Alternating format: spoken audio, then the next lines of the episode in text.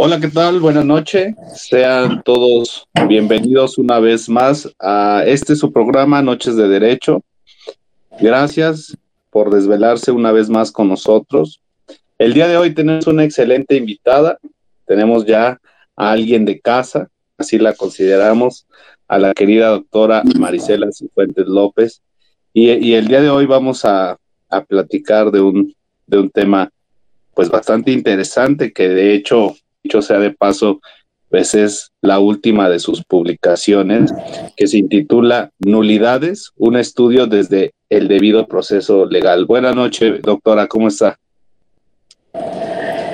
Eh, buenas noches, muy agradecida eh, de esta amable invitación que me hacen y este y agradecida sobre todo de que estimes que esta es esta es mi casa, así, así lo he sentido siempre que nos hemos encontrado, ya sea en alguna entrevista, en alguna charla, en alguna reunión de café que también hemos tenido, este, pues siempre ha sido como, aunque no nos vemos con frecuencia, cuando nos vemos es como de, de habernos visto de toda la vida, ¿no? Entonces estoy muy, muy contenta de estar aquí contigo de nuevo. Gracias, maestra. Y sí, la verdad es que nos hemos reunido en pocas ocasiones, pero las veces que hemos estado reunidos siempre ha sido una plática larga y, pues a veces de, o, la mayoría de veces de café, de estar platicando por un buen tiempo, querida doctora. Es cierto. Pues, eh, pues ya dando, dando inicio, eh, eh, la doctora Maricel Fuentes no necesita eh, gran presentación, es autora de libros, eh, eh, es, tiene esta parte de ser capacitadora del sistema de justicia penal, pues cuando se dio esta transformación en el 2008 en adelante. Y, la maestra, ahora doctora Marisela Cifuentes López, el día de hoy nos va a hablar, como ya lo comenté hace un momento, justamente de nulidades y a mí me gustaría empezar esta plática porque usted tiene diversos, diversos libros. Eh, me voy a abocar a, la publicación anterior a este, que ya habla de nulidades, pero aquí usted está hablando de nulidades y, lo intitula Un estudio desde el debido proceso legal. ¿Qué podemos eh, encontrar de diferencia entre uno y otro libro? Bueno, eh, en primer lugar, te diría que cuando, cuando se escribió el primer libro, que es un, libro de pasta, de pasta negra que se llama Nulidades en el procedimiento penal, se abarcó precisamente la perspectiva que nos daba el código sobre las nulidades. Es decir, este, que hay un grupo de nulidades que están establecidas en el artículo 97 del Código Nacional en el primer párrafo, nulidades contra violaciones a los derechos eh, humanos, nulidades por violaciones a los derechos humanos y las nulidades que aparecen en el 97, pero en el segundo párrafo que dice nulidades con relación a eh, cuando se contravienen las disposiciones del Código Nacional. Entonces yo partí en aquel libro de dos tipos de nulidades, ¿no? determinar cuáles eran las de las que tenían que ver con violaciones a derechos humanos y cuáles eran los casos en donde se podía hablar de, eh, de, que se eh, infringía eh, disposiciones del Código Nacional. Si estábamos hablando de nulidades absolutas o relativas, este, y pues darles una perspectiva desde la teoría del acto jurídico, porque en realidad cuando revisas el 97, el título del, del capítulo, este, o, o, incluso cuando se enuncia el incidente como tal, se denomina incidente de nulidad de actos procedimentales. Por lo tanto, pues también había que ver esta parte de la teoría del acto jurídico porque había que determinar en materia penal cuáles son los actos jurídicos que son susceptibles de sufrir un, eh, este, una declaratoria de nulidad, ¿no? Y en este caso, cuando, cuando me di a la tarea de escribir este, este segundo libro, pues creo que con el primero eh, la gente quedó muy contenta, estuvo muchas semanas en primer lugar de ventas en Amazon, este, que es el principal canal de ventas de, de esta obra. Y este y quedaron cuestiones en el tintero, como decimos los que, los que escribimos, ¿no? Cosas pendientes por decir, muchas notas y muchos ejemplos que después también fui recibiendo a partir de los comentarios que le hicieron a la primera obra. Y me decían, bueno, aquí la, la gran interrogante era si es cierto que hay violaciones al debido al, a los derechos humanos que generarían una nulidad pero este, luego me preguntaban, ¿cuándo eh, hay una violación al debido proceso? Porque es importante también determinar, este, porque el debido proceso también es un derecho humano, ¿no? Entonces también había que saber que, cuáles eran esos casos en donde podemos hablar de violaciones a ese debido proceso. Eh, la confusión se da muchas veces porque la mayoría de los abogados cuando plantea una irregularidad dentro del procedimiento le dice al juez, señoría, este, mire, antes de entrar al siguiente debate o como parte de este debate que estamos llevando en audiencia, quisiera manifestarle que se ha violado el debido proceso, porque no se hizo el acto del procedimiento, no se hizo conforme a las formalidades establecidas o conforme a tal o cual cuestión. Entonces, en algunos casos los jueces decían, esto no es una violación al debido proceso, este, es una violación de una cuestión de mera forma. Entonces, creo que la primera cuestión que había que resolver en este, en este segundo libro, pues era cuándo sí es debido proceso y cuándo no lo es, eh, una irregularidad. Porque evidentemente nosotros sabemos que las reglas están dadas en el Código Nacional, este, que tenemos que acudir a él para saber cómo se realizan ciertos actos, pero, pero a veces pues no se cumplen las, a cabalidad las reglas en cuanto a la forma. El problema es si esa, eh, ese incumplimiento puede impactar en, en, un derecho humano, ¿no? Claro. Así que en esa, en esa parte nos, nos involucramos más con el debido proceso para determinar cuándo hay o no violaciones. Muy bien, entonces estaríamos hablando eh, para que nos quede un poco claro y las personas que nos están ya viendo a través de esta transmisión en vivo, eh, justamente por Facebook eh, en el mundo del derecho, pudieran tener un poco claro, estaríamos hablando de que el primer libro eh, y el segundo, el segundo libro, perdón, complementa al primero o que es una segunda edición del primero, maestro. Claro, eh, diríamos que el segundo libro es un complemento eh, indispensable, te diría incluso, del, de la primera obra, porque necesitamos, este, necesitábamos abordar en esta segunda parte aspectos ya especializados, inclinados hacia ese tema del debido proceso. Digamos que en el primero, una especie de introducción a, la historia, a la teoría de las nulidades, a, los actos jurídicos dentro del procedimiento, este, un poquito hablar de cómo impacta en su eficacia que no cumplamos con la regularidad. Pero ya en el segundo libro, la idea es decirles, este, esta irregularidad sí afecta el debido proceso, esta irregularidad no.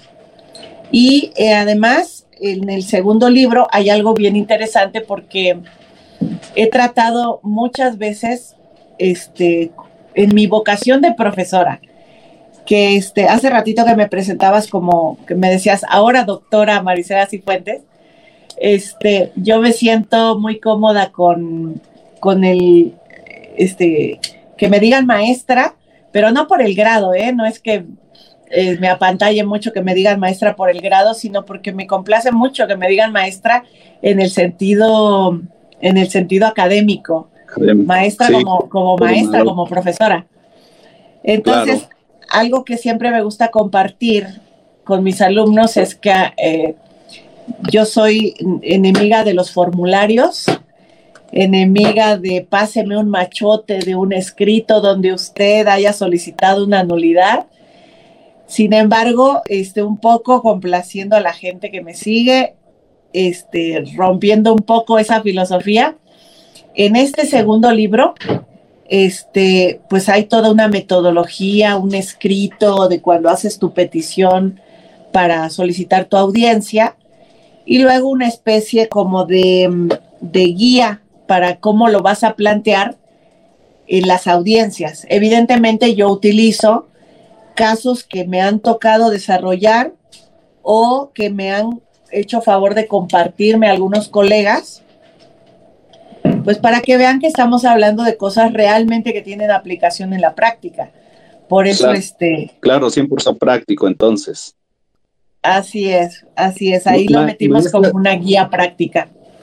Sí, sí, me lo permite. De, de, hecho, en la parte de abajo en el libro así lo, así lo menciona usted, ¿verdad? si me lo permite, invitar a las personas que, que ya están eh, a través de esta transmisión, que estamos completamente en vivo, eh, nos puedan empezar a hacer algunas preguntas, nos pueden empezar a realizar, mejor dicho, a realizarle algunas preguntas a la doctora a efecto de que tengamos tiempo de, que las pueda contestar. A mí me gusta empezar eh, este tipo de pláticas desentrañando un poco las cosas desde, desde el fondo. ¿Y por qué se lo digo? Eh, usted también tiene un libro de instituciones jurídicas fundamentales, si no mal recuerdo. me gustaría que nos explicara qué es la, una nulidad, a qué, qué podemos entender como nulidad? Bueno, eh, si, vamos a, definirlo de alguna manera, diríamos que la nulidad es una declaración judicial, producto o, resultado, eh, una declaración judicial resultado de la eh, violación de un derecho fundamental o eh, de una cuestión formal, ¿no?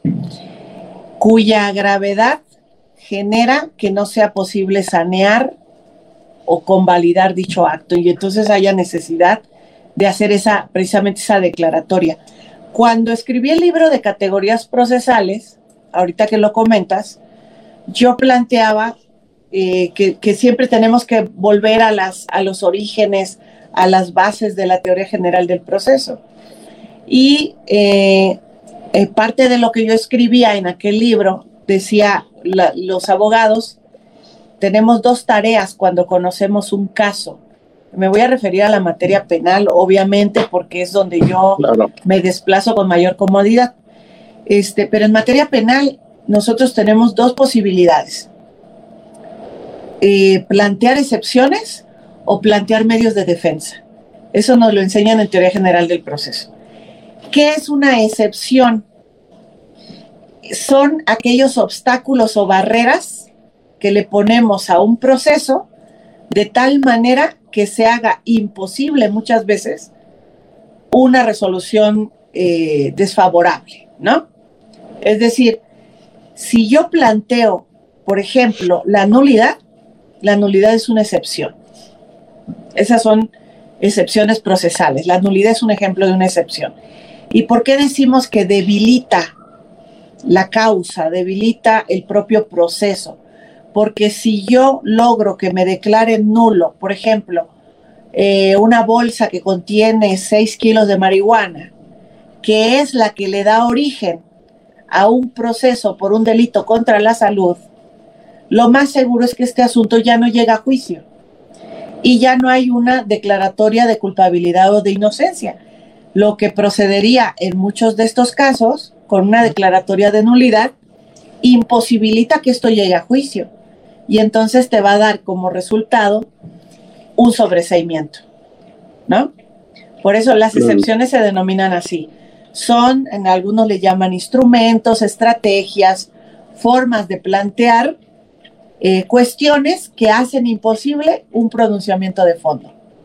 En cambio, los medios de defensa, pues prácticamente son aquellos mecanismos por los cuales yo doy respuesta a los hechos que me están atribuyendo. Entonces yo puedo plantear como estrategia de defensa a lo mejor que el imputado no se encontraba el día de los hechos en ese lugar o que él no cometió lo que dice que cometió o que el delito no existió, pero las excepciones dentro de ellas son aquellas cuestiones que vienen a minar el camino del proceso. Yo puedo plantear un incidente de falta de requisito de procedibilidad y ya no llegamos a juicio puedo plantear un incidente de cosa juzgada, una cuestión de litispendencia. Entonces, si lo observas desde ese punto de vista, desde qué son las excepciones procesales, la nulidad forma parte de, de, ellas. Ahora, adentrándonos al tema justamente procesal, hace rato refirió respecto de un incidente y que dentro de este libro vamos a encontrar pues justamente eh, algunas, eh, no sé si llamarlo formulario o alguna estrategia de poder realizar eh, este escrito de, nulidad, pero bueno, para tramitar una nulidad. ¿Cómo es justamente este trámite? ¿Vía incidental? usted hace rato refirió a, una excepción. ¿Cómo es este trámite de, de o cómo se plantean las nulidades en el sistema penal? Bueno, eh, como, el, como el nombre lo indica, el tema del incidente significa incidir, interrumpir, eh, romper el curso, el ritmo, el cauce que va a llevar el proceso, ¿no? Por lo tanto, cuando hablamos de incidentes en materia penal, este, muchas veces se preguntaba, ¿y cuántos incidentes existen en materia penal? Pues la verdad es que existen muchísimos porque no están este, enlistados de manera limitativa y cualquier cosa que interrumpa el orden regular de los actos del procedimiento es un incidente. Entonces, si yo durante la audiencia eh, advierto una violación de un derecho fundamental, se lo voy a hacer notar al juez. Por ejemplo, eh, ya hablando un poquito de las cuestiones prácticas y de experiencia, eh, ayer tuve una audiencia de cumplimiento de, ejecución de, una orden de aprehensión. Se entiende que la orden de aprehensión tiene el propósito de llevar al imputado al proceso, ante el juez y desarrollar los actos que están previstos regularmente en esa audiencia. Sin embargo, si, hay una violación de un derecho fundamental, yo en ese momento lo puedo hacer valer interrumpo la, regularidad con la que debería de transcurrir esa audiencia. Supongamos que la audiencia es em, porque el imputado que tenía una medida cautelar tenía que estar yendo a firmar cada mes y se le hizo fácil ya no ir, hacer caso omiso de los citatorios o de las notificaciones para que acudiera y después de cierto tiempo le libran una orden de aprehensión y lo llevan a la audiencia. Lo, lo ideal, de acuerdo al, digamos que al, a la regularidad, sería que esa audiencia es nada más para ponerlo a disposición del juez y ahora entrar al estudio de un cambio de medida cautelar porque no cumplió la de estar firmando. Entonces, lo que seguiría en automático sería entrar al tema de qué medida cautelar le tocaría ahora si ya se le declaró que, se sustrajo de la acción de la justicia cuando estaba firmando. Eh, sin embargo, yo puedo durante el, arranque o el inicio de esa audiencia, si yo advierto que hubo alguna cuestión violatoria de derechos fundamentales, este, puedo en ese momento hacerle el señalamiento y de alguna manera estaría haciendo el planteamiento de un incidente. Por ejemplo, este, señalarle al juez que cuando fue detenida la persona no se le mostró la orden de cateo, nunca, nunca se exhibió esa orden, él no sabía quién lo había detenido, a dónde iba a ser trasladado, este, no lo pusieron a disposición inmediatamente del juez, sino que se tardaron eh, 50 horas en que no llegó al, al centro preventivo y, este, y hacerle notar esto al juez como violaciones a los derechos del imputado, para que el juez tome medidas, no necesariamente para que el juez lo ponga en libertad, pero para que tome medidas. Eso es un incidente, cualquier cosa que interrumpe la regularidad del procedimiento. Yo puedo hacer valer un incidente de nulidad en cualquier audiencia. También lo podría hacer solicitando una audiencia específicamente para ello. Este, y eso dependerá mucho de la estrategia procesal que yo tenga. Porque a lo mejor me conviene porque tengo mucha certeza de que me van a dar la razón y con eso podría eh, terminar lo más pronto posible un, una causa penal a través a lo mejor de un sobreseimiento, ¿no? Claro, claro, por supuesto, maestra. Eh, en, este, en este caso de, de, de las nulidades y de, cómo plantearlas, ¿cuáles eh, ya dice que no están enunciadas, ¿no? No vamos a encontrar en el Código de Procedimientos, en el Código Nacional de Procedimientos Penales, el, eh, pues que diga como tal, estas son las nulidades. Sin embargo, ¿usted qué recomienda? ¿Cuál es su recomendación para los abogados que, llevan este tipo de asuntos en materia penal para que eh, pues, sepan cómo plantear estas nulidades y de dónde tomarse, ¿no? Claro. Mira, este, hay dos cosas que yo siempre les digo. El primero es un trabajo de, digámoslo así, un trabajo de gabinete. Eh, tienes que hacer un análisis de en dónde impactó la irregularidad de esa actuación, porque eh, cuando hablamos de incidentes de nulidad, muchas veces la nulidad va dirigida a un acto en particular y en otros casos va dirigida a la prueba, ya sea a un dato o a un medio de prueba. Entonces, tu primer labor, primero, es determinar ante qué tipo de nulidad estás. Es decir, hay una irregularidad en la actuación. Ahora, esa irregularidad es de tal magnitud que violó un derecho fundamental, porque si es así, la nulidad es absoluta. El juez te la tiene que declarar. Y si el juez te, te, la declara, implica que no se puede corregir, enmendar, reparar, no se puede sanear, no se puede convalidar. Ahora, una vez que yo determino que es violación a derechos fundamentales, tengo que preguntarme qué voy a ganar planteando la nulidad si yo lo hiciera en ese momento, en esa semana, el día de mañana meto mi solicitud y planteo en una audiencia.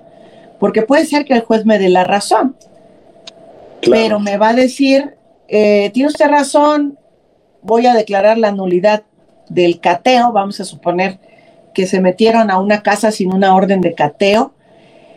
Este, y eh, se pusieron a registrar y no estaban autorizados para andar esculcando cosas. Y obtuvieron un medio de prueba, ¿no? Encontraron un arma de fuego en un cajón, este, casquillos, encuentran unos sobrecitos con una sustancia, un polvo blanco. En fin, este, y yo digo, bueno, con esto yo tengo para pedir una nulidad. La, la, siguiente pregunta sería, ¿es posible que si el juez me da la razón, el Ministerio Público pueda recomponerse más adelante? Porque si él logra esa recomposición, si él logra obtener esto que está perdiendo con esta nulidad en este, en este acto que voy a tramitar, este, ¿qué sentido tiene hacerlo valer en este momento? Si él está en etapa de investigación y puede seguir investigando y lo que está perdiendo en la nulidad lo vuelve a conseguir. Entonces, lo primero que hay que saber es eh, qué tipo de nulidad voy a, voy a lograr, en qué momento procesal lo debo de hacer valer, qué resultados me va a arrojar. Y en, en este tema es claro que la nulidad solamente se puede plantear en etapa de investigación o en intermedia como incidente. De acuerdo.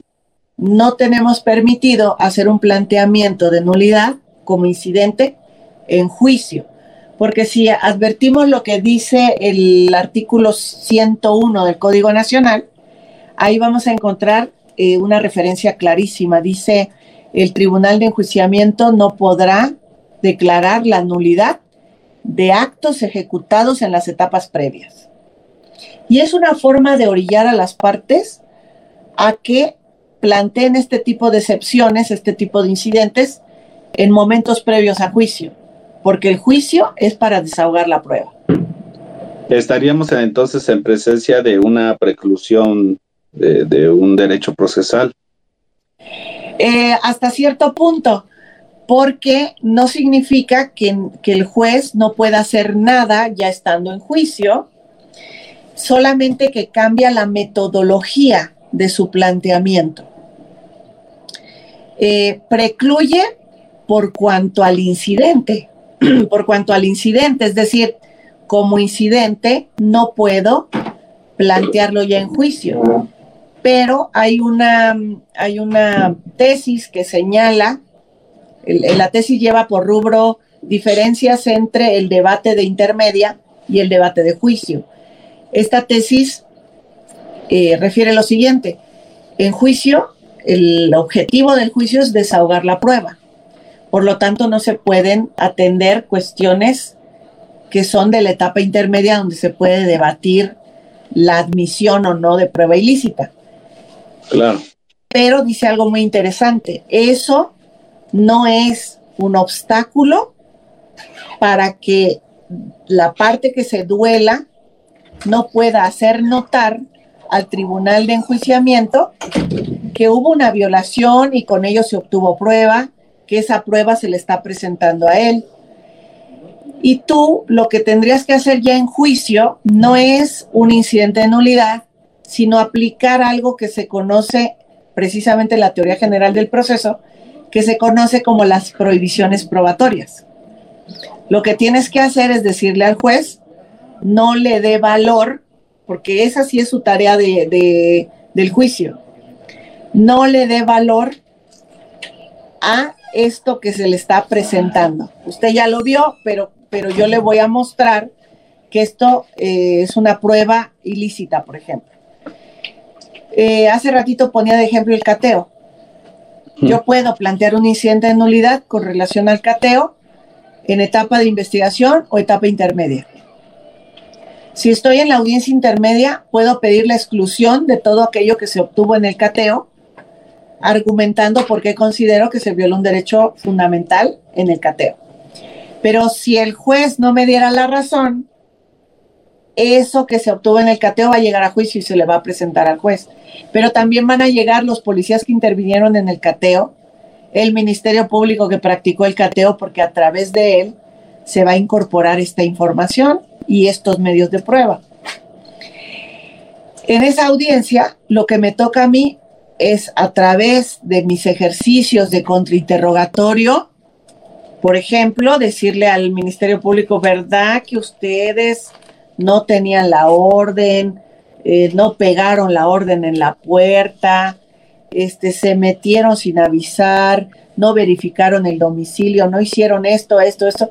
y empezamos a marcar todas las irregularidades y las omisiones para que el tribunal de enjuiciamiento lo note.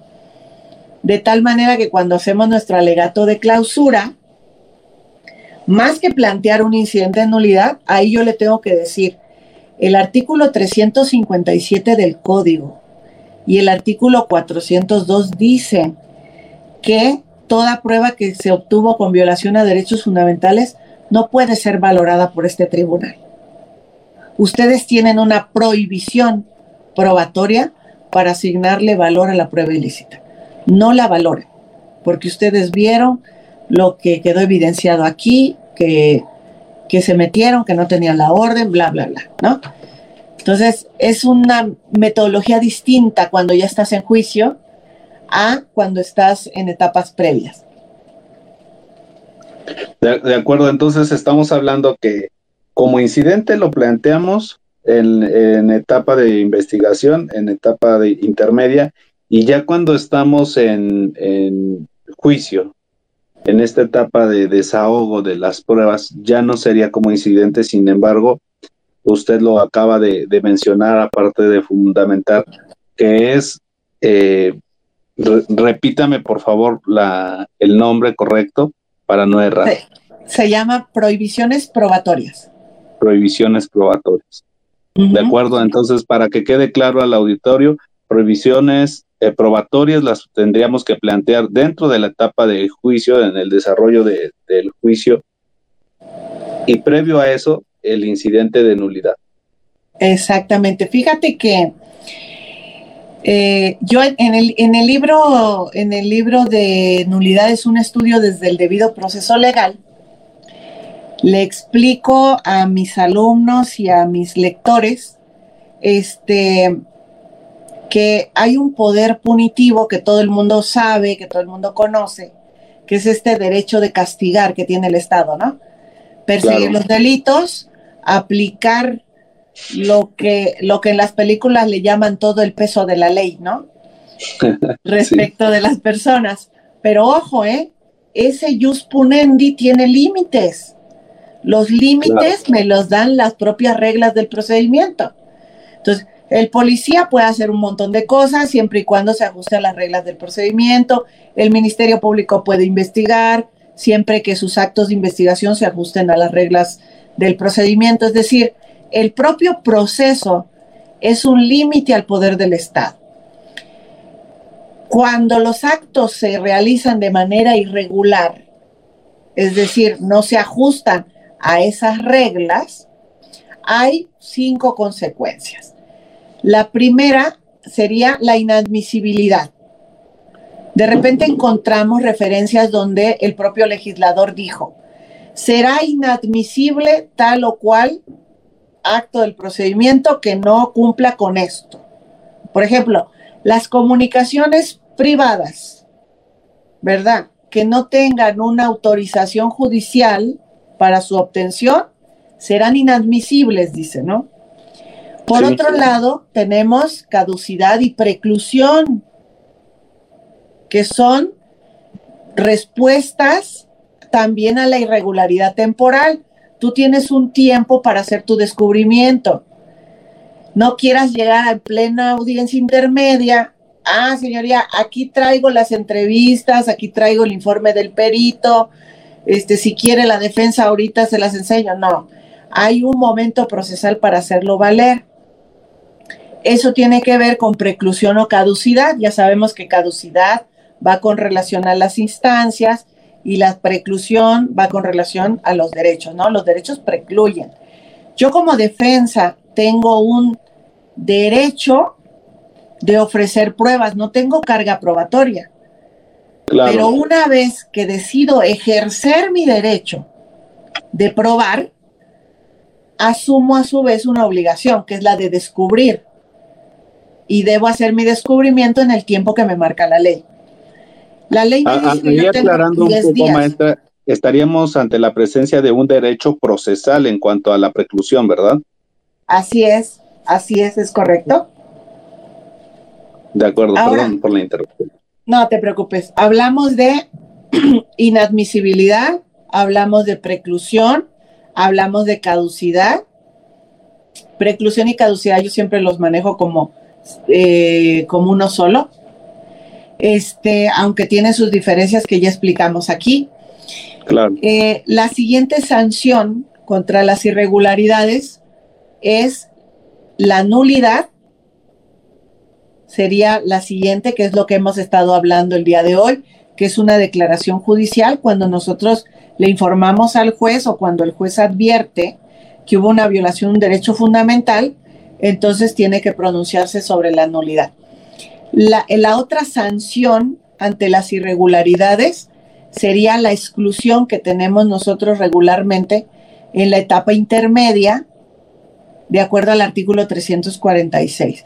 Si el Ministerio Público quisiera ofrecer algo que es sobreabundante, algo que se obtuvo de manera que violó derechos fundamentales, pues la sanción que hay ahí sería la propia exclusión que marca el 346.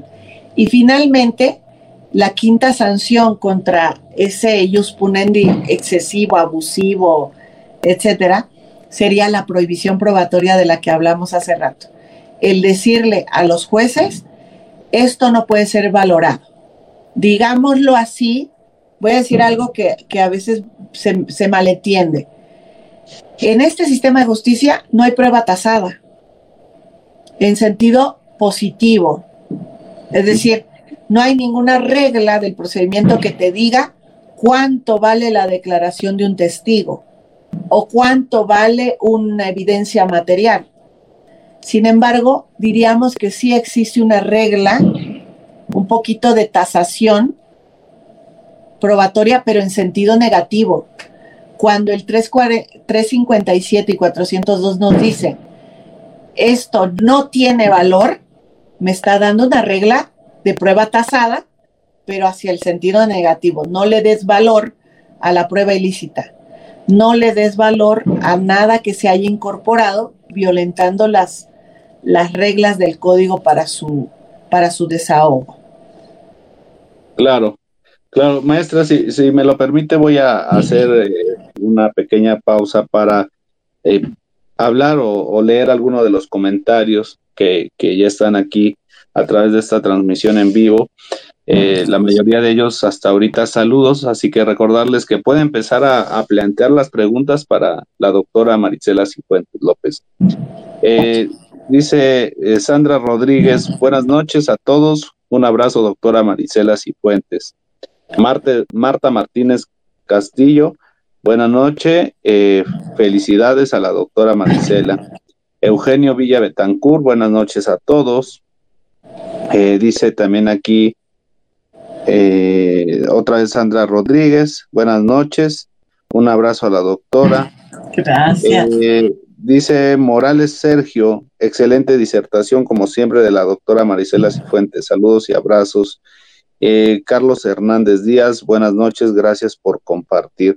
Bueno, pues gracias a, ustedes que nos están escuchando. Justamente son, van a dar las 10 de la noche y estamos aquí justamente Noches de Derecho platicando con la doctora Marisela Cifuentes López respecto de nulidades, un estudio desde el debido proceso legal, su última publicación, su último bebé, por decirlo de, alguna forma.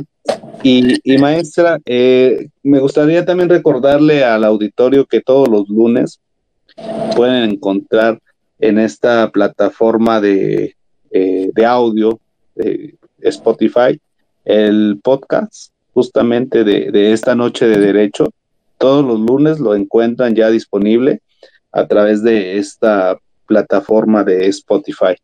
Y dicho lo anterior, me gustaría, eh, dice también aquí Azucena Jax, buenas noches, excelente disertación, saludos, bendiciones. Maestra, eh, es, es, claro que, que, el que nosotros si hagamos o planteemos estas nulidades en, el, eh, en cualquiera de las etapas que ya mencionamos antes del juicio, la idea es que este acto quede sin, sin este, ahí es que de repente está, e, este otro teléfono suena de más y Entran ahí los mensajes. Sí, sí, sí. Eh, la idea fundamental es que quede sin efectos eh, el acto que se pretende nulificar. ¿Qué pasa? ¿Cuál es la vía correcta a seguir en, eh, dada la circunstancia de que no, no, se nos, no nos favorezca la nulidad, no nos favorezca eh, se hace el incidente, ya sea en audiencias o se solicita una audiencia, como ya usted mencionó, la las diversas formas para plantear esta nulidad, pero no nos favorece. ¿Qué es lo que se tiene que hacer en esos casos?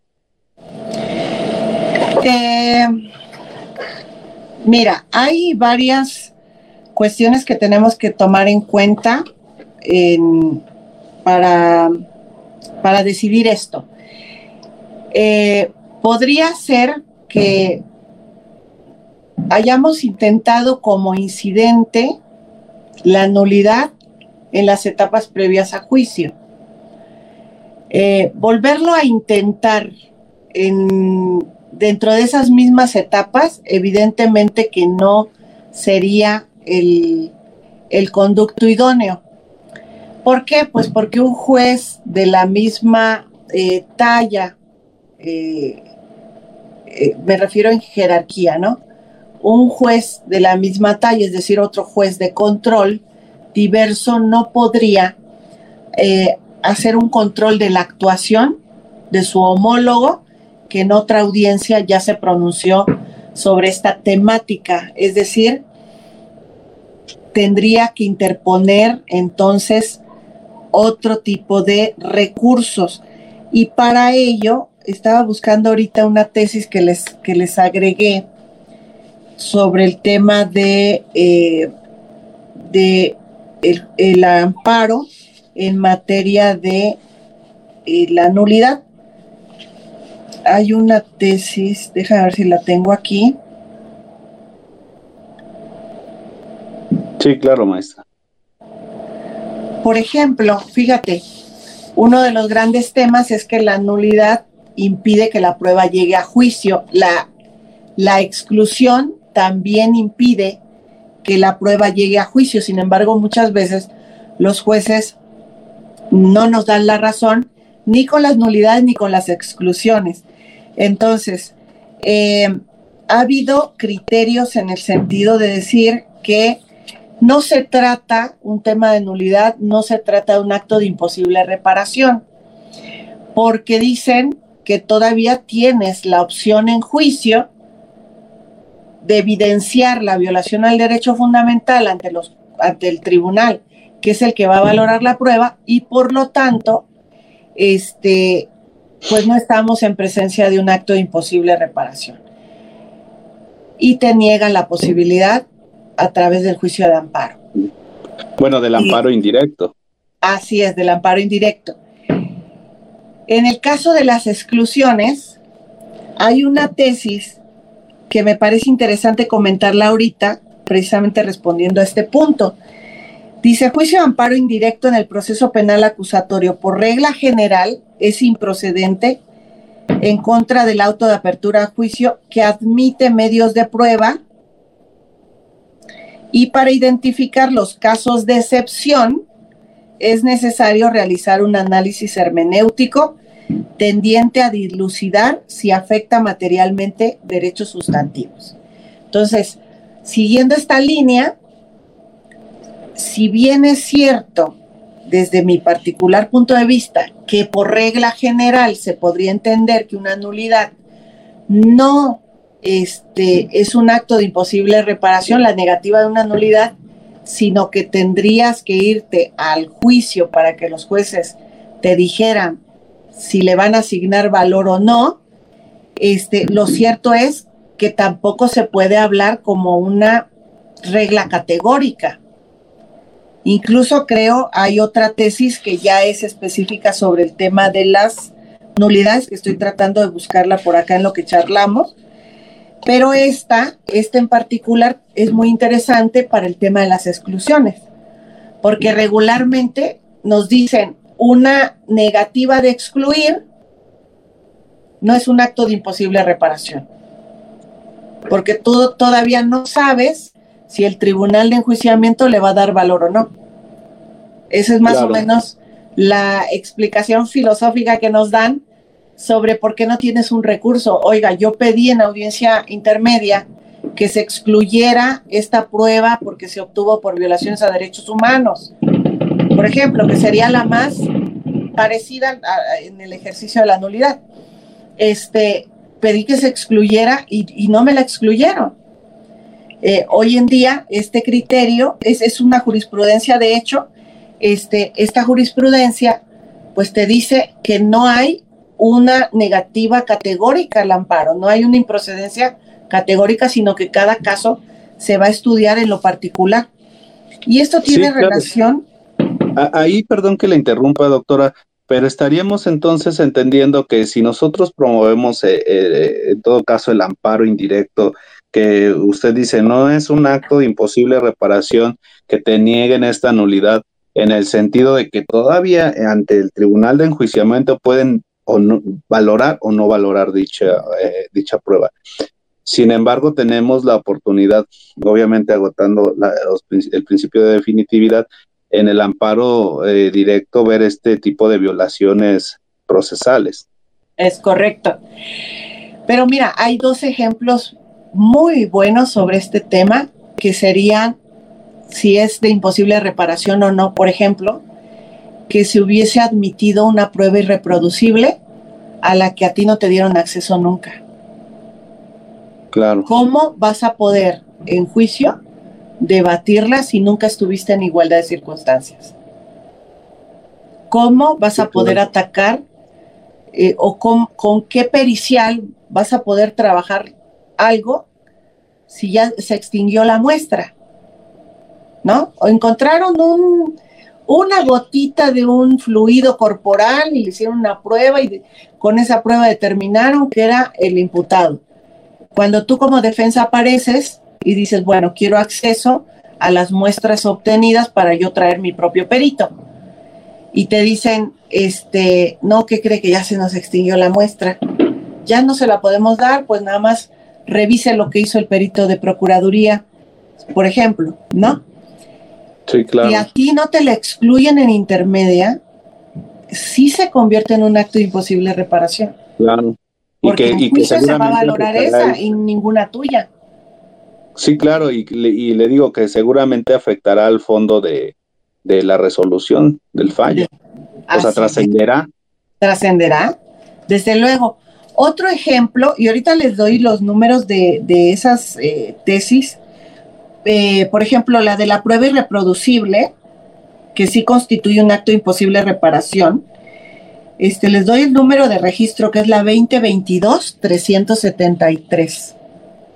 2022-373, ¿verdad? Sí, para fines prácticos, yo sé que se tiene que invocar de manera más, más, elegante, pero ya sabes que eso a mí como que no se me da siempre. Aquí para efectos prácticos, registro 2022-373. Muy bien. Sí, para que sobre todo los, los compañeros que nos están viendo a través de esta transmisión pues puedan tener acceso a ella.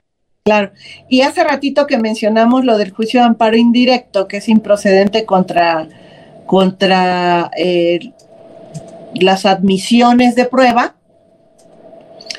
eh, salvo las excepciones concretas, es una jurisprudencia 6 eh, diagonal 2021.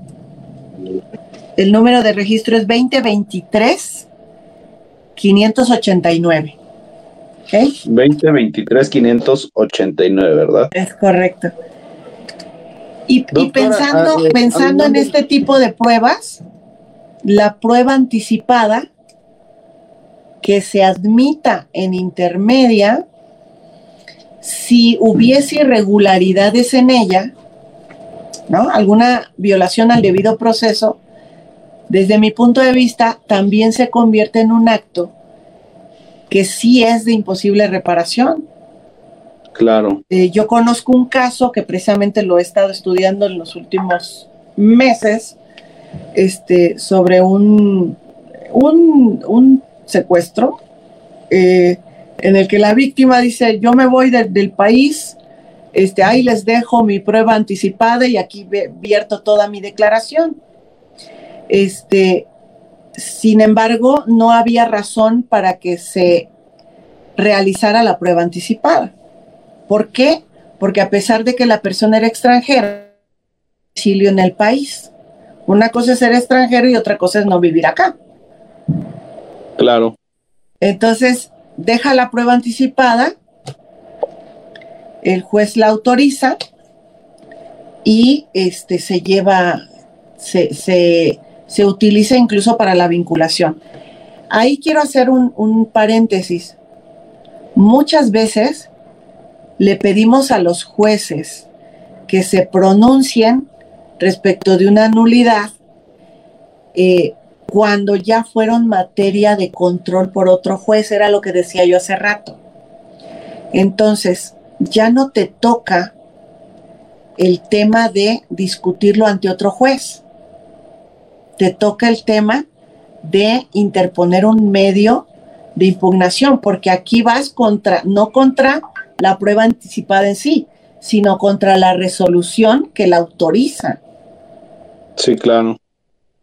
Y entonces la forma de combatir, hay dos tipos de actos, los actos entre partes ahí es donde tú planteas tus incidentes, es que el fiscal hizo un acto de investigación pero no respetó estas reglas y se lo planteas al juez y hay, un, y hay una serie de actos que son los de decisión judicial que no los puedes atacar planteándole un incidente contra el juez que autorizó, que concedió una orden, que permitió esto o aquello, sino que ante ellos lo que te corresponde es tu medio de impugnación. De impugnación, claro. Así es. Claro que sí, los, los, recursos en el, en el procedimiento. Así es. ahí sí están contemplados en el, en el código, incluso hay algunos innominados, si no. Es correcto. Recuerdo. Es correcto. maestra, eh, pasando un poco a algunos otros comentarios, o de hecho, alguna pregunta que hace Oscar Pavón. Saludos a, a don Oscar Pavón.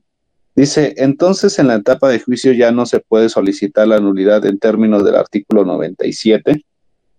No, vas a, eh, van, a van a trabajar el tema de las nulidades en etapas de investigación y la etapa intermedia fuera de audiencia, con base en el 97, y si ese acto te generó pruebas, utilizas el 264. Es decir, un cateo la nulidad del cateo en sí sería el 97. Pero si el cateo te produjo prueba ilícita y prueba derivada, periciales practicadas a lo que se obtuvo en el cateo, utilizas el 264. Todo esto antes de llegar a la audiencia intermedia. Una vez que llegas a la audiencia intermedia, es exclusión por violaciones a, los derechos fundamentales esa exclusión porque no se está ofreciendo conforme a las reglas para el desahogo. Si ya estás en juicio, a nivel de juicio, en tu argumentación lo que vas a trabajar es el artículo 357 y el artículo 402 del código. Todo lo que estoy citando es código. Sin embargo, este, no debemos de olvidar de dónde proviene nuestra idea de debido proceso. La Constitución lo refleja en el artículo primero constitucional 14, 16 y 17. Ahí yo puedo encontrar las bases del debido proceso. 14, ¿por qué? Principio de legalidad. ¿No? Dirigido a resoluciones judiciales. 16, ¿por qué? principio de legalidad, pero en este caso dirigido a actos de molestia. 17, ¿por qué? Porque hay que respetar plazos y términos. Dice que tenemos derecho a la jurisdicción del Estado en los plazos y términos establecidos. Entonces de ahí también se deduce principio de legalidad. Desde luego ya, dependiendo del rol que desempeñemos y del acto que estemos combatiendo, pues a lo mejor me afecta el 20 constitucional apartado A, apartado B si soy, si soy el imputado, apartado C si soy la víctima, 21 si tiene que ver con actos de investigación de la policía o del Ministerio Público. Entonces vas haciendo una integración, una conexión entre los fundamentos constitucionales y estas eh, normas adjetivas. Gracias, doctora. Eh, doctora, me gustaría eh, empezar a desmenuzar el, libro. ¿Qué, vamos a, ya nos contó que es justamente la intención o, incluso usted lo refiere en el título, una guía para el planteamiento de novedades con casos prácticos. ¿Cómo, cómo lo desarrolló? ¿Cómo vamos a, eh, le digo, desmenucemos un poco el libro? ¿Qué vamos a encontrar? Eh, en, esta, obra Bueno, hace ratito comentaba, comentaba sobre el Yuspunendi. Lo que vamos a encontrar en el primer capítulo es un poquito esta explicación de, de quién, a quién le toca brindarnos esta sensación de seguridad eh, a los ciudadanos y por qué le toca a él esa tarea, ¿no? Y después cuáles son los alcances que tiene ese poder. Porque estamos hablando de un poder que sanciona, que persigue, que castiga, aunque el castigar parece que, es, una, es un concepto que ya no es como muy, muy utilizado eh, en una filosofía garantista, pero sigue teniendo eh, la verdad esos efectos, ¿no? En ese capítulo primero, pues evidentemente me refiero a estos límites que debe de tener ese poder de sancionar. Límites que los dan los propios derechos fundamentales y los derechos humanos. Límites que los da el propio debido proceso legal. Y los límites que nos dan todas aquellas normas que, que nos dan cuál sería la consecuencia de haber transgredido estos derechos. Eso es lo que vamos a encontrar en el primer capítulo. Cuando entramos al segundo capítulo, pues tenemos que darle un contenido de, debido proceso, porque lo que estamos atacando es, son actuaciones irregulares que producen prueba. Y me refiero a irregulares en el sentido de que violan derechos fundamentales o violan reglas procesales. Entonces, lo utilizo el término de la irregularidad como un concepto general. Pero hay que saber qué es el debido proceso porque ni la Constitución te lo dice. ¿No? Entonces tuvo que ser la jurisprudencia la que vino a darnos contenido. Y eh, cuando ustedes revisan este libro en la parte, en la parte posterior, lo que, eh, lo que los editores le llaman la cuarta de forros, Aquí van a encontrar prácticamente el concepto de debido proceso, que es lo que nos ha dicho, eh, lo que nos han dicho nuestros tribunales, que el debido proceso es. Y ya saben que aunque no lo diga la ley, si los tribunales ya lo dijeron, prácticamente es ley. Este, y, maestro, si nos, lo puede, eh, eh, nos puede apoyar con esa explicación de qué es el debido proceso. Ah, claro que sí. Fíjate, eh, nos habla de que existe un núcleo duro dentro del debido proceso al que se le llaman formalidades esenciales. Dentro de esas formalidades esenciales, ¿qué es lo que encontramos? Eh, las notificaciones, ¿no? El derecho a estar debidamente notificado sobre el inicio de cualquier procedimiento. Ayer teníamos una discusión sobre este tema. Cuando una persona va a ser citada a audiencia, tienen que irla a buscar a su domicilio. Si no la encuentran, tienen que decir que van a acudir al día siguiente y dejar el aviso de que acudirán al día siguiente. Posteriormente, si al día siguiente no se encuentra, entonces dejan pegado ahí la información que requieren que esta persona conozca.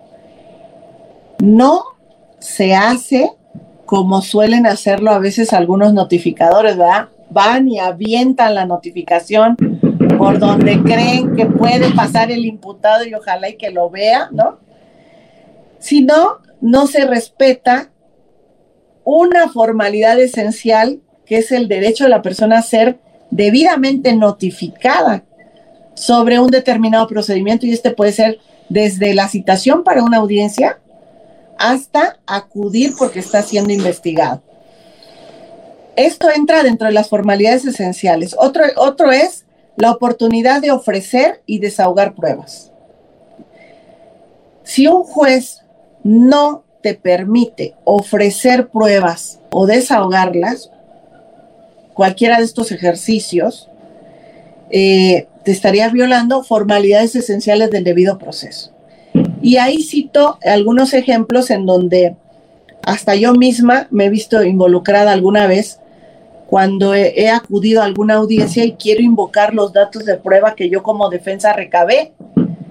Y me dicen, oiga, es que usted es la defensa y usted no es autoridad. ¿Quién le dijo que usted puede andar investigando? O me dicen, quién le autorizó a entrevistar testigos, porque eso tuvo que hacerlo el MP. A ver, perdón. ¿Cuáles son mis deberes como defensa? Revisemos, porque uno de ellos es la obtención de medios de prueba. Eh, se estaría violentando el debido proceso si un juez en audiencia me negara la posibilidad de que yo señalara datos o medios de prueba para desahogar. Eh, la oportunidad de alegar, y esto tiene que ver con el principio de contradicción.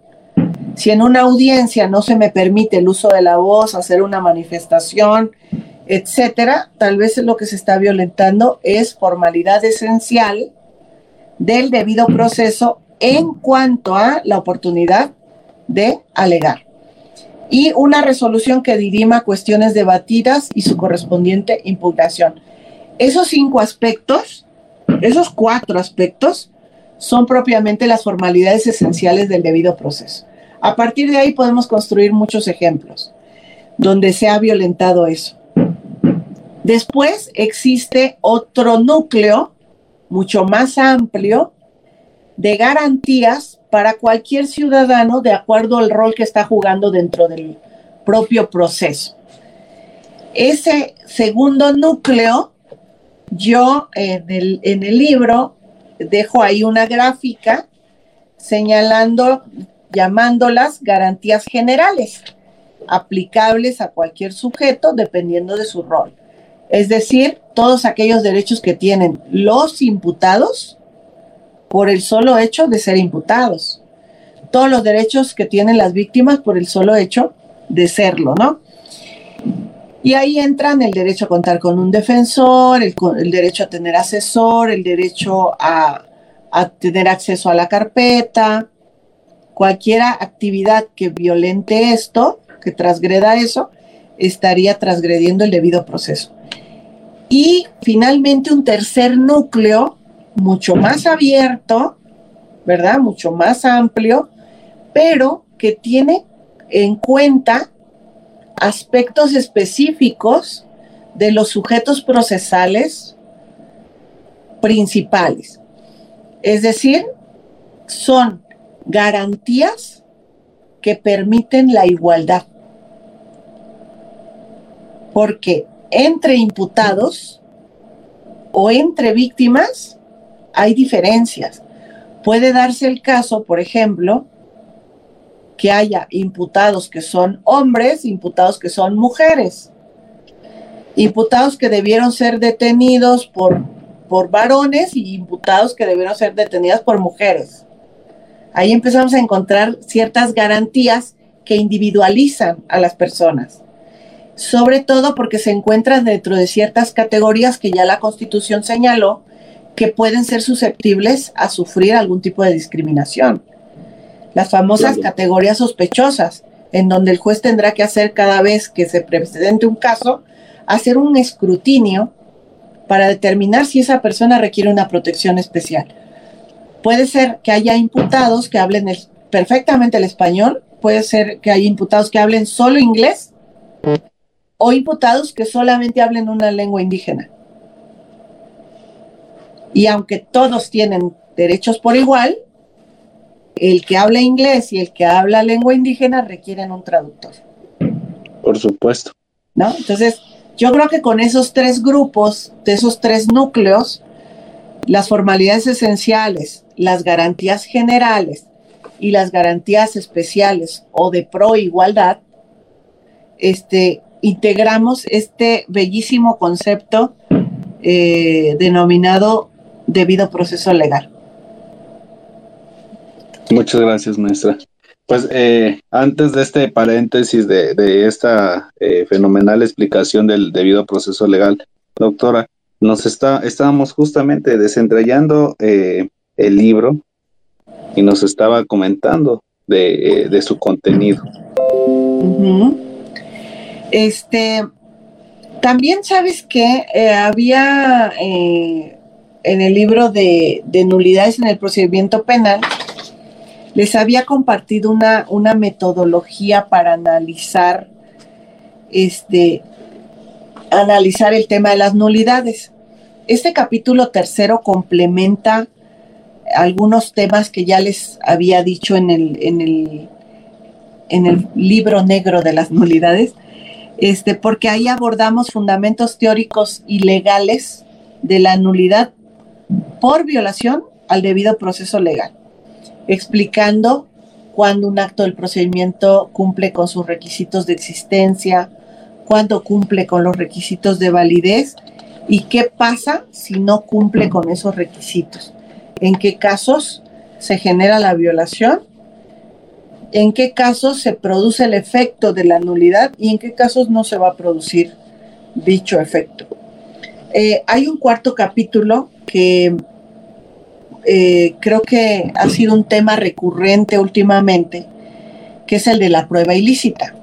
Hay libros, hay grandes tomos escritos sobre la materia, muchos de ellos muy valiosos. Eh, sin embargo, en este caso yo planteo como, como parte de, de esta temática el tema de nulidad, exclusión o la prohibición probatoria de la prueba ilícita. Entonces, ¿en qué casos hago valer la nulidad? ¿En qué casos la exclusión? ¿Y en qué casos trabajo con prohibiciones probatorias? Ahora, el libro está plagado de ejemplos, porque así como soy yo, porque yo soy yo, me gusta siempre, creo que llevo muchos años dando clases, este, ya hasta perdí la cuenta, pero llevo muchísimos años dando clases. Eh, y algo que, que desde luego cualquiera que haya compartido conocimiento con un grupo sabrá que no hay nada que arrase más que plantear ejemplos. Claro. Tú puedes decirle al alumno todo lo que dice la teoría de las nulidades, este, la eficacia del acto jurídico y, y los requisitos de existencia y validez, pero si no lo ve reflejado en un ejemplo, va a ser muy difícil que esa información sea significativa y por eso esta obra eh, constantemente acude a ejemplos. Y este, los va llevando de la mano porque además de darles el ejemplo, les va diciendo la solución o les va diciendo cómo se planteó el caso o qué resultado se obtuvo. Y eso hace mucho más rico la lectura. Claro, Claro, maestra, eh, nos habla de estos diversos ejemplos que tiene, eh, que hizo presente en este, en este libro. ¿Nos pudiera dar, eh, a grosso modo, plantearnos uno y, darnos, digamos, una embarrada de lo que vamos a encontrar a la hora de, leer su libro, de utilizarlo, porque yo lo entiendo como esta herramienta necesaria para el día de eh, mañana que tengamos un asunto en donde tengamos que plantear una nulidad y la vamos a encontrar muy probablemente en, el libro. ¿Nos podría acercar un poco a ello? Claro que sí. Mira, hay un, hay un tema en particular que es eh, precisamente el ejemplo con el que yo empiezo y el mismo ejemplo, ya después de haber desarrollado toda la temática, este, lo, llevo al final de la obra, pero ya con toda la información que el alumno ya leyó, y entonces ya integramos de forma completa todo lo que aplicamos, eh, ya aplicamos todo lo que, vimos en el libro. ¿De qué se trata de este ejemplo? De un aseguramiento. Eh, el Ministerio Público recibe una denuncia por un despojo de un predio y ese predio históricamente lo ocupaba un pueblo, siempre lo había ocupado como campo de fútbol. Por lo tanto, este, pues en realidad despojo como tal no existe porque nadie se ha metido a posesionar, a posesionarse de ese predio con ánimo de establecer casa habitación ahí adentro, ni mucho menos. Lo que ha hecho el, el poblado, pues es este, hacer sus partidos de fútbol ahí. Históricamente llevan 42 años haciendo eso. Pero por ahí algún listo se dio cuenta que aparecía en las escrituras del tatarabuelo, este, ese campo de fútbol estaba ahí en sus escrituras y dijo, eso es mío, ¿no? Así que generó un conflicto, intentó llegar a apoderarse del campo de fútbol, este, metiendo malla, ¿no? Tratando de enmayar y además presentando una denuncia por despojo contra ciertos pobladores que estaban, tenían a su cargo, pues el mantenimiento de ese campo. Este, hay un aseguramiento porque el Ministerio Público recibe un escrito de la supuesta víctima diciendo, este, te pido por favor que asegures este predio, no vaya a ser que este, en el camino de lo, en lo que dura el proceso, este, pudiera darse alguna invasión. Lo que yo planteo al principio es la temática de los límites al poder del Estado. Y yo les había dicho, lo primero que hay que identificar, primero, derechos fundamentales que tengan relación con esto. ¿Cuáles son los derechos fundamentales que tienen relación aquí? Fíjense que en ese campo se practican actividades culturales, religiosas y deportivas. Entonces, ¿cuáles son los derechos violentados si hay un aseguramiento del campo? Derecho al ejercicio de la cultura, derecho al deporte y derecho a la práctica de una determinada religión, porque ahí es el único lugar del pueblo donde se hacen unas especies de fiestas, ¿no? De mayordomías y cosas así. Bueno, ahí yo ya ubico ciertos derechos fundamentales que se ven restringidos o transgredidos por un acto de una autoridad. Ahora, el debido proceso es otro derecho fundamental. Yo tendría que analizar si ese aseguramiento se realiza conforme a las reglas. Cuando lo analizamos, nos percatamos que en la Constitución dice algo que es clarísimo. Existirán jueces de control, dice la Constitución, que de manera inmediata podrán autorizar providencias precautorias, medidas cautelares y técnicas de investigación. El aseguramiento es una técnica de investigación, por lo tanto requiere una autorización judicial. Evidentemente que hay aseguramientos sin autorización judicial, pero solo en casos de flagrancia. Cuando alguien es detenido en flagrancia, y se le encuentra un arma de fuego, el policía está obligado a asegurarlo, pero estamos en flagrancia. Si no existe la flagrancia, se requiere un control judicial. Entonces, desarrollando el libro, este, y con toda la temática y los requisitos, etcétera, y, y en el camino poniendo diversos ejemplos, cuando llegamos al final, este, vuelvo a traer el recuerdo eh, al alumno, al recuerdo de ese ejemplo y le refiero algunas cuestiones. Primero, el escrito, cómo se debe de pedir la, la solicitud.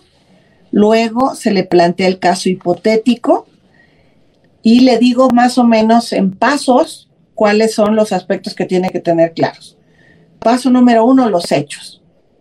¿Cuál es el caso que genera este análisis? los hechos, ya, ya los hechos ya se los narré. ¿Cuáles son los aspectos de derecho?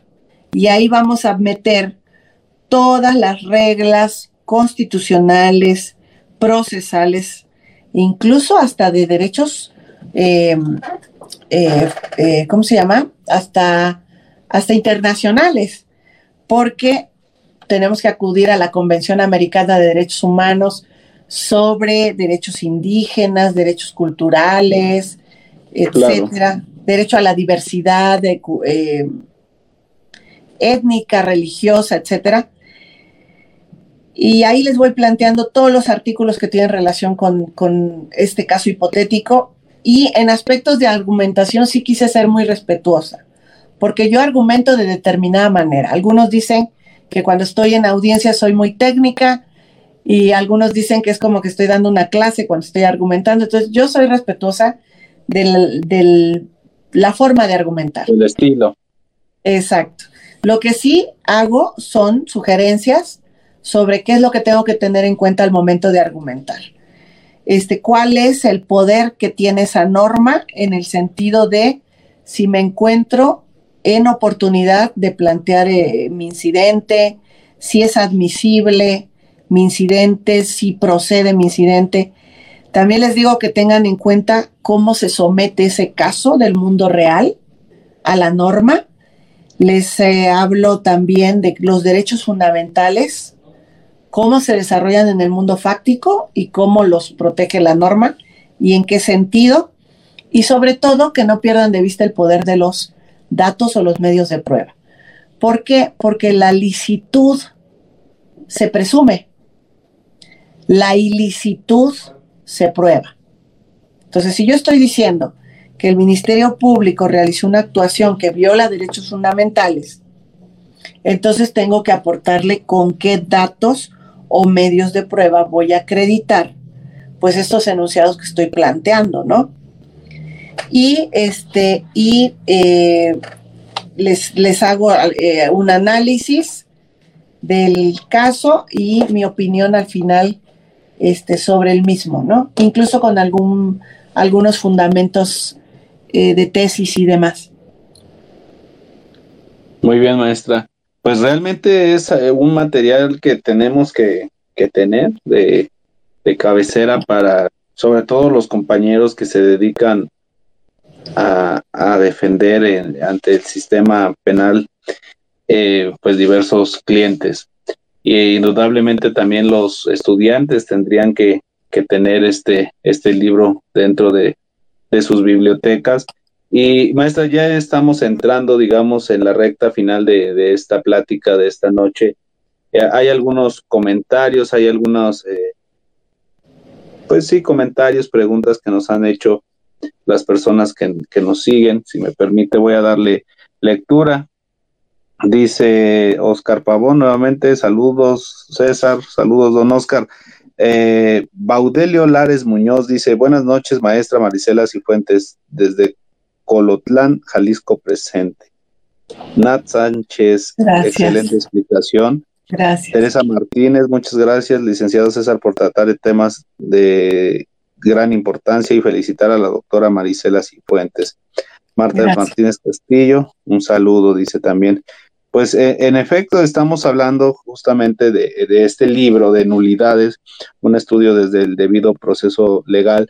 Ya nos comentó la, doctora Marisela que este libro es una guía, pretende eh, eh, en este libro pues esclarecer todas estas dudas y acompañarnos, por decirlo de alguna forma, llevarnos de la mano a la hora de plantear, plantear nulidades en el sistema penal.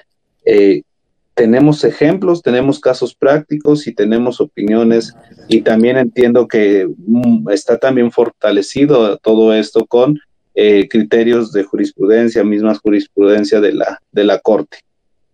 Así es, así es.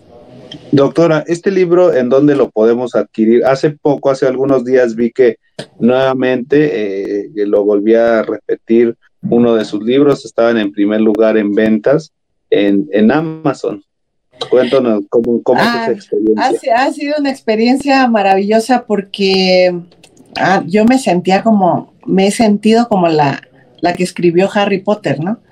Pero en el mundo del derecho. este ha sido muy satisfactorio, sobre todo teniendo en cuenta que eh, México es un, es un país que, que, tiene un bajo estándar de lectura. Tenemos este eh, países que nos llevan la delantera. Entonces, saber que en México se adquiere eh, mi libro y que este, nos habla de que estamos haciendo pues un buen trabajo a nivel académico, dogmático, a nivel de aportación a este sistema de justicia penal en el que yo pues estoy inmersa prácticamente 23 horas del día. Eh, me alegra mucho que esté en ese primer lugar. Eh, lo hicimos con el primer libro, se mantuvo en primer lugar muchas semanas. Yo espero que este segundo libro también permanezca entre los primeros lugares de ventas por muchos, muchos, muchos días, que se convierta en, una lectura básica, pues hasta para los estudiantes y para la persona, las personas que hoy en día pues postulan el, el sistema de justicia, de justicia penal. Y este, Amazon es la, el, primer, el principal vehículo para la editorial. Ellos tienen ese canal de, de, este, de envíos. Este, y, creo que hay algunos otros que, que manejan ellos para las ventas en línea. Este, creo que lo solicitan, llegan de manera muy oportuna. También hay algunas librerías que ya los tienen disponibles afuera de, afuera de tribunales, de diversas eh, juzgados, fiscalías. De repente me he encontrado cuando ando trabajando, ando acudiendo a audiencias, siempre hay un señor que anda vendiendo los códigos y de repente me dice, oiga, usted es la que escribió el libro tal, fíjese que qué bien que aquí me lo han comprado mucho, ¿no? Y este, y también yo, este, a través de mis redes, eh, muchas veces me dicen, maestra, yo quiero un libro, pero me gustaría que me lo autografiara, que me mandara ahí un mensajito, que me lo firmara. Entonces también a través de mi, de mi página de Facebook, constantemente estoy colocando un link que los conduce a mi WhatsApp, que además de que pues ya quedan ahí para la información del libro, muchas veces este, a partir de mi WhatsApp los ingreso a mi, a mi grupo de, WhatsApp. Tengo un grupo que, un amigo me hizo favor de apertura que se llama la Legión de los, la Legión de los Cifuentianos. Y entonces compartimos casos prácticos, de repente alguien tiene una duda, tiene un asunto y ahí le vamos opinando entre todos y este y pues nos vamos apoyando porque esa es la, la finalidad del grupo Así que si lo adquieren a través mío, pues quedan enlazados a mi WhatsApp, me pueden hacer consultas directamente a mí o ingresar ahí al grupo de los cifuentianos y ahí mismo este, resolveremos todas las dudas. Pues sería fenomenal que lo hicieran de esa forma eh, las personas que nos, que nos están viendo el día de hoy, maestra, porque pues es un plus, aparte de, de, que se los puede mandar firmados, ¿verdad? Así es. O, sea que tendríamos eh, el libro, tendríamos el libro firmado, tendríamos el acceso a, poder platicar con usted y entrar a esta comunidad. Así es, fíjate que muchas veces me habla, me escriben, ya que se quedan ahí con mi número de WhatsApp, luego me dicen, oiga maestra, tengo una duda, voy a tener audiencia, este, o tengo un asunto y, y el juez me resolvió en este sentido no me negó lo que le pedí, pero me dijo que me hacía falta algo que no entendí o este o quiero su opinión. Yo con mucho respeto pues siempre externaré mi opinión con, con la humildad de que no tengo la verdad absoluta. Siempre lo digo en mis obras que cuando yo escribo pues este solamente estoy abriendo el inicio de una de, de un debate sobre el tema de nulidades y lo hago también cuando les opino sobre sus asuntos sobre la base de que eh, a veces no cuento con la información suficiente, pero, pero, pero quiero colaborar este, con el que me lo consulta, ¿no? Claro, y se agradece esa labor que, que, hace, querida doctora. Voy a, si me lo permite, dar lectura a algunos comentarios eh, más. Dice eh, don Oscar Pavón, si la nulidad fuera de un tópico procesal, se puede convalidar, dice convalidar si no se debate. Es, eh, sí, aquí hay una cuestión porque a veces el tema de que se trate de una cuestión procesal este, nos lleva a, veces a, a la interpretación errónea de que lo que está en el Código Nacional como reglas del procedimiento no son derechos humanos. Y creo que no, que tendríamos que ver que nosotros tenemos una serie de derechos en la Constitución, ya sea como imputados o como víctimas, que se tienen que materializar. Y la forma de materializarlos es a través de las reglas procesales. Entonces, cuando tú lees una regla procesal, lo que viene ahí escrito no necesariamente es una mera cuestión procesal o una mera cuestión formal. A veces subyace dentro de la redacción un derecho fundamental.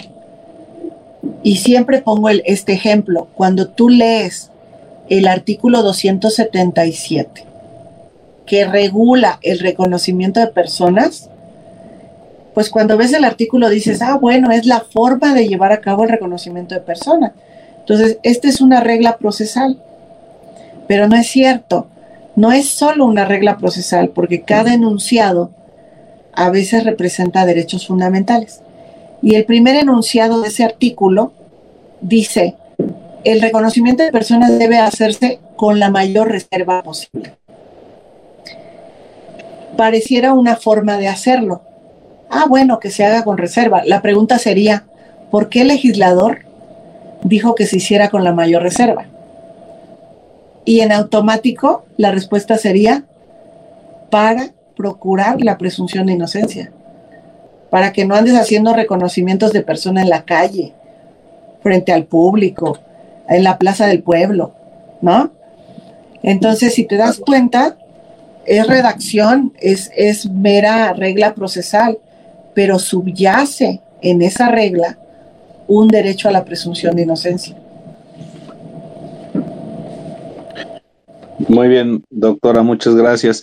Aquí hay algunos más comentarios, dice J. Barrera García. Lo he dicho y lo vuelvo a reiterar, sus libros son oro molido. Saludos, mi estimado amigo César, y saludos, doctora Marisela. Siempre es un gusto. gracias. Dice nuevamente, ah, creo que lo está reiterando. Sí, así es, este estimado amigo Jesús Barrera García, pues realmente el, tener también el día de hoy a, la doctora Marisela Cifuentes aquí en Noches de Derecho una vez más pues es, eh, nos llena de gusto y, presentando un, libro que seguramente estoy convencido que va a ser indispensable a la hora de que queramos plantear una nulidad. Ya nos lo ha dicho, lo reiteramos, vamos a encontrar casos prácticos, vamos a encontrar esta forma de cómo plantear las nulidades, en qué momento poderlo, poderlas plantear, comentarios, jurisprudencias, criterios eh, de la Corte relacionado con los casos prácticos que ella misma nos está haciendo eh, el favor de establecer en, este, en esta publicación. Doctora, cuéntenos ya a, manera de ir finalizando, a manera de conclusión, ¿qué pudiéramos advertir para concluir este tema de nulidades, eh, un estudio desde el debido proceso legal? Eh, bueno, eh, ¿qué podemos advertir de este libro? Evidentemente que tiene un propósito que a lo mejor es este un objetivo muy, muy simple, pero al mismo tiempo este, muy trascendente, que es inspirar a los colegas a, eh, adentrarse en esa lectura porque muchas respuestas a sus propios casos se pueden dar a partir de las nulidades. Te puede cambiar completamente la perspectiva de un asunto que un juez se pronuncie o no por un tema de nulidad. Y es algo con lo que no, que no atacábamos cuando comenzó este sistema de justicia pues nos íbamos a las etapas, a las reglas del procedimiento y queríamos todo resolverlo a lo mejor en las salidas alternas y decíamos eh, este acuerdo reparatorio, suspensión condicional y si no el abreviar, ¿no? Claro. Sin, eh, sin observar que también podíamos debilitar eh, muchas veces la propia causa, lograr sobreseimientos, agotar los otros mecanismos que el propio procedimiento nos ofrece. Yo creo que además de además de entretenerse porque, porque la lectura no es compleja, yo regularmente este, escribo de la, de la forma más sencilla de la que soy capaz. Este, es una lectura que, los va a entretener, que, que, les va a brindar un aporte tanto teórico como práctico y que este y que les va a dar una perspectiva de mm, su trabajo futuro, ¿no? De lo que pueden o no pueden hacer en los casos que tienen frente a sí. Claro, claro, por supuesto, doctora. Y, bueno, eh, dentro de este aspecto, preguntarle ya más un, un, tema de eh, fuera de, del, del ámbito de la de, de lo que respecta al tema de, de la charla de hoy, pero sí respecto a, su trayectoria profesional, sobre todo esta etapa de, escritora. ¿Qué, qué, qué recomendaciones les puede dar a todas las personas que nos están escuchando respecto de quien tiene esa inquietud de, de a lo mejor empezar a escribir, empezar a, a que tiene esa cosquilla? ¿Qué, qué, qué recomendación, qué comentario le puede hacer a, esas, a esos compañeros que seguramente nos están viendo y escuchando esta noche? Bueno, este, y partiendo de la base de que tampoco soy experta en el tema de, escribir, sino que lo que hago es que soy una atrevida de, primera línea, ¿eh? Yo escribo por atrevimiento más que por eh, eh, este, experiencia y, y capacidad. Eh, escribo para seguir comunicada. Entonces, este, quizás si yo lo pensara demasiado, si yo pensara en que podría no gustar lo que yo escribo, o si yo pensara quién me va a leer, a ver si no me van a criticar, me van a decir esto o aquello, pues nunca hubiera empezado a escribir ni siquiera el primer libro, ¿no?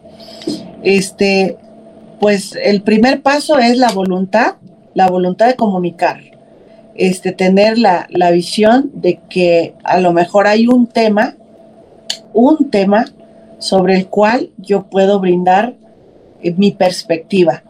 Este, hay que leer, eso sí, hay un gran compromiso detrás de cada, cada libro que he escrito, hay un gran compromiso de horas y horas de lectura y de búsqueda de, de información, porque pues estás ofreciendo una respuesta a un problema que tú mismo te planteas, ¿no? Por lo tanto, esa metodología que tú tienes, esta idea, esta hipótesis que tú tienes, pues la tienes que estar confrontando con todo lo que lees y lo que adviertes en la práctica.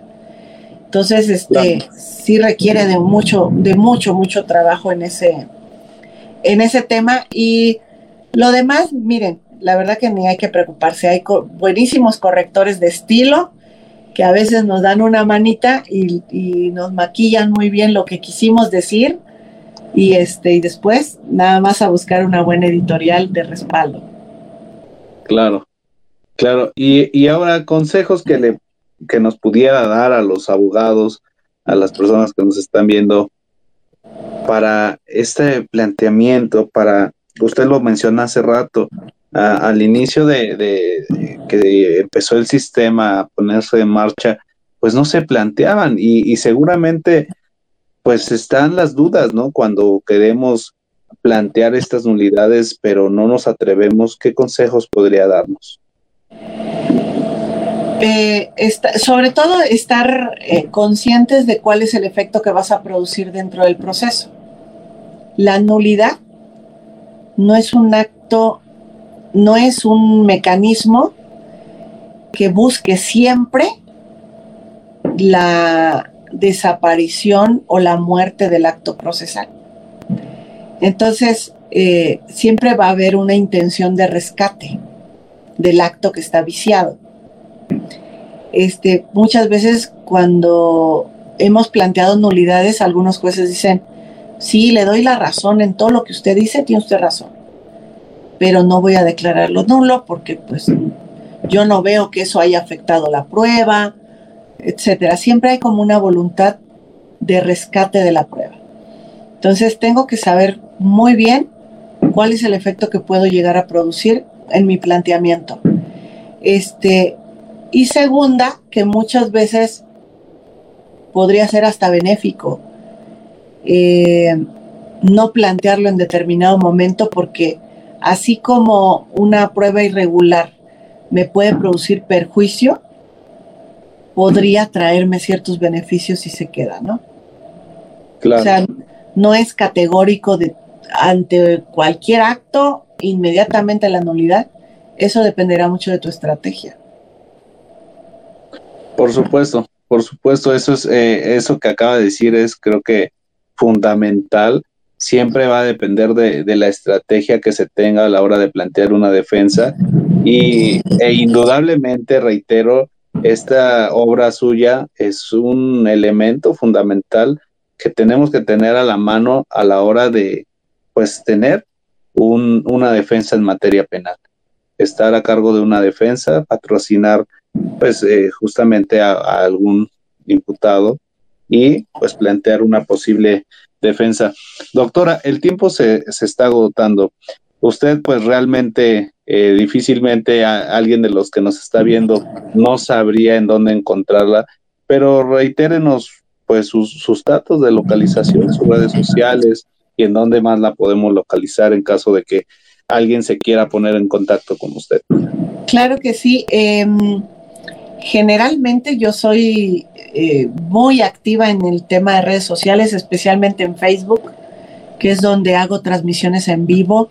No tengo una fecha exacta, pero procuro, procuro estar vigente este, a través de Facebook con mi nombre, Marisela Cifuentes, y también en YouTube eh, suelo subir los, las transmisiones que hemos hecho y algunos videos especiales para YouTube. Este, los pueden encontrar ahí con mi nombre también como Marisela Cifuentes. A través de mis redes, este, siempre estoy comunicada y siempre estoy tratando de responder a todos los mensajes que me llegan. Este, gracias a Dios, este, tengo más, más este, amigos que enemigos, entonces este, muchas veces me escriben, este, pues con muy buen ánimo y es, digamos que esta etapa de, la, de la vida que tenemos más ahora con la pandemia, pues nos llevó a tener una vida virtual más activa incluso que la vida personal. Sí. Así que ahí me, ahí me encuentran y este, un mensajito por inbox, un mensajito y o un, un clic ahí al enlace que siempre dejo en mi, en mi muro, este, y ya tienen mi WhatsApp. De acuerdo. Pues en verdad, muchas gracias a todo el auditorio. Les recordamos nuevamente que, que van a encontrar esta plática y otras más todos los lunes eh, a través de esta plataforma de Spotify en versión podcast para que ustedes lo puedan ir escuchando en el auto de regreso del despacho, de la oficina a casa, en el trayecto por la mañana también. Así que va a estar disponible a partir del de, próximo lunes. No se lo, no se lo pierdan.